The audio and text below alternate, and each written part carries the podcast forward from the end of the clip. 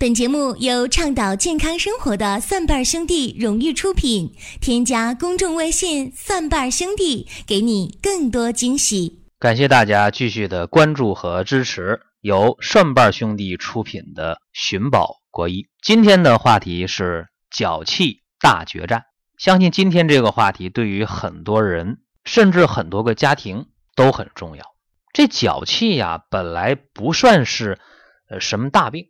但是这个病啊，挺烦人，就是反反复复，反反复复，今天好，明天坏，所以这个病呢，让不少人感觉到苦恼。特别是啊，有些人得了脚气之后，一个人把一家人都传染了，所以落埋怨。想治好脚气的人，不是一个，也不是两个，是一大群人想治好脚气。有的时候我在病例解答这个环节当中，也经常看到有人抱怨。说这脚气的药膏、药水啊、药粉呐，这不知道买了多少了。说每个月在治疗脚气的消费上，毫不夸张的说，一百多块钱或者二百左右。说一年下来治脚气也得花个一千多块钱，或者花个五七八百的。关键呢，有的人治来治去没信心了，说刚抹药膏抹了一个来月，那一管啊二十多、三十来块钱，抹了一个多月呢，两个脚丫子。就抹了七八管、五六管，一算账二百多块，上百块钱没了。功夫不负有心人，这脚气确实治好了，但是没几天又犯了。所以这样的拉锯战，一年治几回又犯几回，有的人也就觉得这个事儿没办法了，对脚气无可奈何，摇摇头，苦笑一下，算了吧。所以他那臭脚丫子，一家人都烦。哎呀，那个那个一脱鞋，那个脚味儿啊，那个臭啊。那为什么脚气的人一脱鞋了，那袜子和鞋味那么大呢？很简单呐，真菌感染之后了，就加上你这鞋袜里边不通风不通气，所以可不就这味儿啊？连汗再真菌感染就这个味儿啊！而且脚气的这个痛苦之处不在于说有多痒，哎呀，说我痒，我挠一挠，不光是这个，因为你一挠就容易挠破，挠出血，一出血了就容易感染啊，出现菌血症，那就麻烦了，那你就得到医院去了。因为你这很可能这腹股沟淋巴结就起来了，对吧？就打消炎针去了，所以挺闹心。那脚气的治疗上，我刚才说了，又是不容易好，好了还容易犯，还总花钱，还传染别人，那就没办法了嘛。所以我也是看到大家呃总问这个事儿啊，那么今天我可以负责任的告诉大家，脚气这个病是一个完完全全能治好的病，能根治的病啊。所以今天我才讲脚气大决战。我小的时候也得过脚气，那时候上呃中学的时候，夏天呢也穿那运动鞋呀，那那个皮的那运动鞋啊，那个什么阿迪、耐克啊，也穿那些东西。那刚刚传到中国来啊，然后也跟时髦，大夏天也穿那个。其实平时小时候不穿那个，平时小时候穿凉鞋呀，光脚丫，那时候也没脚气。突然那几年不怎么就看香港电影，然后就开始夏天啊，这个个都捂一双旅游鞋，那能透气吗？啊，捂的脚特别臭，汗都出不去，一脱鞋差上倒出水来，结果那时候得脚气了。那么得脚气呢，就治疗呗，什么脚气水、脚显镜啊，什么烛光粉呐，什么这个膏那个那个粉的就开始用，用好了，一穿那运动鞋还犯。后来呢，一咬牙算了，再也不穿那个运动鞋，又穿凉鞋，穿那个小布鞋了，然后就就没事就好了。等后来学医了，我知道了，这脚气呀，呃，在中国最开始弄得比较有名的时候啊。呃，是从那香港脚这词儿开始，呃，开始的。因为在一百多年前啊，呃，英国人刚到香港的时候，突然间他们这个英国的士兵啊，就得脚气的非常多，很纳闷啊，说那为什么我们在英国不得脚气，为啥到香港得脚气呢？所以就管这病叫香港脚啊，到香港得的这个脚病。后来知道了啊，说你穿那个皮靴呀，然后你捂的是吧，不透气，然后感染真菌了。啊，就得香港脚，得脚气了。这脚气在医学上的学名叫脚癣。治这个脚癣呢，我告诉大家，其实分两个步骤。哎，这俩步骤是啥呢？第一个步骤啊，就是有针对性的治病。他说咱有脚癣嘛，咱抗真菌治疗不就完了吗？第二个就是治好了之后你应该怎么做？所以我分两部分讲啊。第一个，在脚气治疗过程中，我们只要用药得当的话。能把脚气的真菌感染，把真菌干掉，这没问题。但是难就难在哪儿呢？你表面看啊，这脚啊也不起皮儿了，也不淌水了啊，也不起泡了，也不痒了，也不红了，裂的口也封了，哎，脚都变光了，哎，皮肤很光滑了，没事了。这个时候注意啊，还应该连续用药三个星期左右。道理何在呢？就是人的脚上的皮肤的更新呢，大概需要二十八天到一个月。所以你治疗一回，你必须下决心，得连续治上一个月。从你这用药开始算是一个月，从你症状都没有了，也得三个星期。这是一个起码的一个治疗的周期的问题啊。无论用什么药治脚气，症状没了，再坚持三个礼拜，这是起码的。这是第一点。呃，第二点，我们就分析了，说那治脚气那么多药，究竟用哪一种呢？有泡脚的呃烛光粉，有脚气水，还有各种栓剂、膏剂。哎，那么多药，说我用哪一种？用哪一种呢？我不反对啊，你只要有效，那抗真菌就来呗，用哪个都行。但是我们不妨从耐药性上去看啊，因为这些年呢，这各种各样的治脚气的这药，热门药、时髦药非常多。大家面临一个什么问题呢？就是呃，治来治去，抗药性、耐药性出现了，说用那个呃氟康唑啊、酮康唑啊，用那个呃什么达克宁啊、蓝美舒啊，用烛光粉呐。脚气水等等等等啊，这个药你也用，他也用，大家都在用，所以用来用去耐药性就出现了，就不是特别好使了，没以前好使。这第一点。第二点，市面上治脚气的常用药啊，一管儿一瓶，价格都得二十几块，三十来块。两个脚丫子用啊，一个月就得五六管、六七管或者七八管。所以算经济账，呃，一个月得二百出头治下来。所以你看，常用的这热门的药啊，有耐药性，有抗药性。然后一算账呢，二百来块钱，大家觉着，哎呀，钱没事，二百块就二百呗。关键是耐药性、抗药性存在，不好办。所以我告诉大家呢，呃，我这有一个办法啊，我这有个脚气粉，这个我不去给他做任何的宣传啊。我这脚气粉是通过我这十几年吧，通过这十几年啊，在临床当中去观察去用，效果非常好，就可以这么讲，我可以跟脚气去决战，用这脚气粉可以决战啊，而且它。使用的范围不广，有那么千八百人用过，跟那市面上那些比较热门时髦的药比，我这脚气粉肯定没有耐药性，也没有抗药性，所以这是一个优势啊。有人说那价格贵不贵？肯定不是二百，也肯定不是一百，肯定比这便宜。所以你看优势挺明显吧？哎，就和大家说到这儿，多的就不说了啊。再一个，我们看说现在这个脚气的问题。治好了，为什么犯？那有，因为有一部分人确确实实用一些时髦热门的药，真把脚气治好了。那为什么又犯了呢？这个挺简单啊，就是因为他没有把脚气的这个病根儿，就是把真菌的传播途径给切断，没切断传播途径，那么当你的脚再次和真菌接触的时候，就犯病了呗。说野火烧不尽，春风吹又生啊。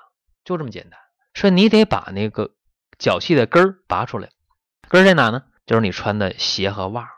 所以我要求啊，所有脚气在呃治疗期间，你应该把你的鞋袜啊处理好，用那个巴氏液啊，把袜子和鞋泡好了、刷好了，在太阳底下暴晒。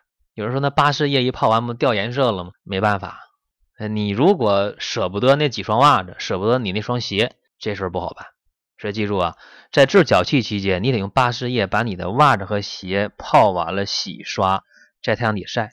有必要的话，你把你那个床单呢，你都得处理一下，洗完了暴晒。还有你那个脚洗脚那个盆啊，那个洗脚用那个擦脚的脚巾呐，这都得处理，要不然你一家人都得这病，真的是特别尴尬啊，也很遭罪。这是一点。还有就是脚气这个脚癣呐。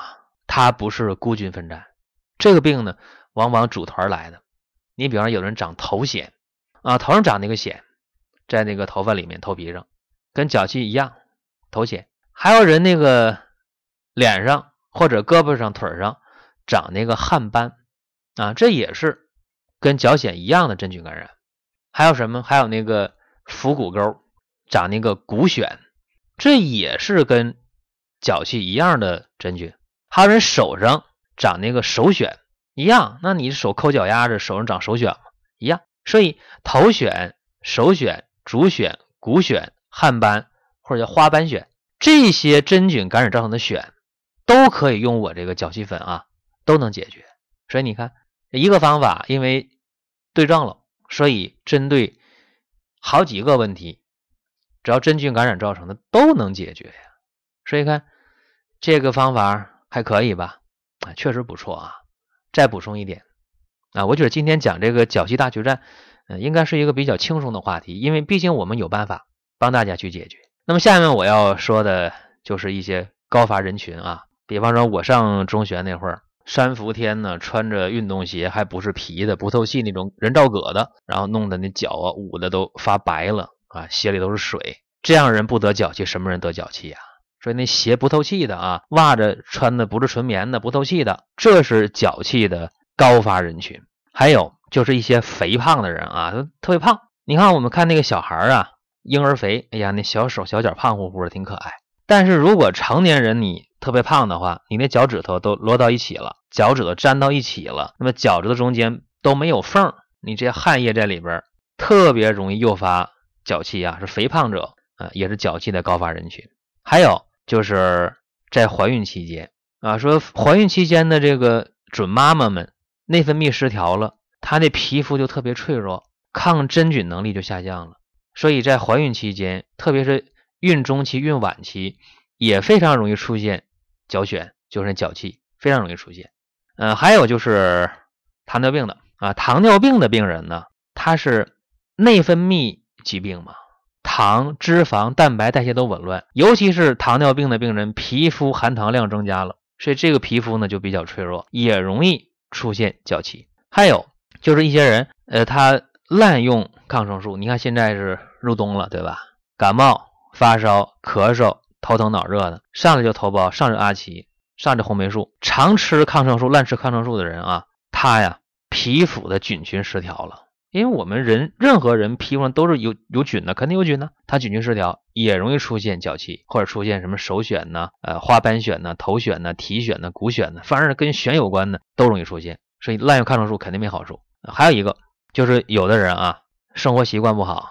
你看，我接触一些年轻人，哎，我看这个小伙子啊，这一表人才的，穿的衣着光鲜的，但是有脚气，那 为啥呢？很多年轻人呢，把那小脸收拾特别干净，但是他不爱洗脚，哼 也不爱换袜子，也不爱刷鞋，鞋袜也不洗，也不晾晒，脚也不洗，这样的话，肯定容易得脚气，得手癣、头癣、体癣、骨癣、花斑癣，肯定容易得呀。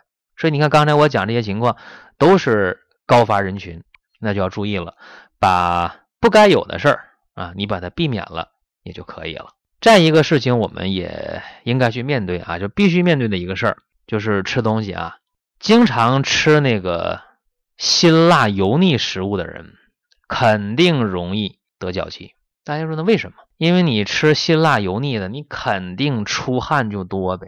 你出汗多是全身出啊，不光身上的前胸后背出，脚丫子也出汗呢，对吧？腥味儿发散，对吧？辣的发散，肯定往往啪一开，汗就出来呗。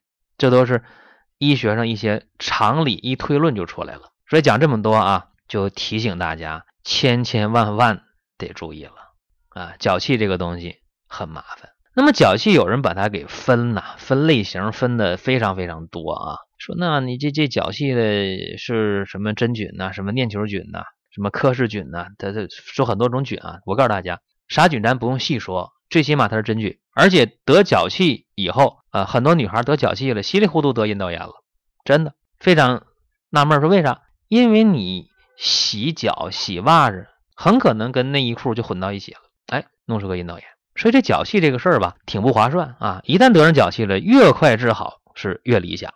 有人也问啊，一天病历卡就问我这是脚气。啊，老病号了啊！我用过这个、这个、那个、那个药啊，治好了犯犯了好，为啥不管用？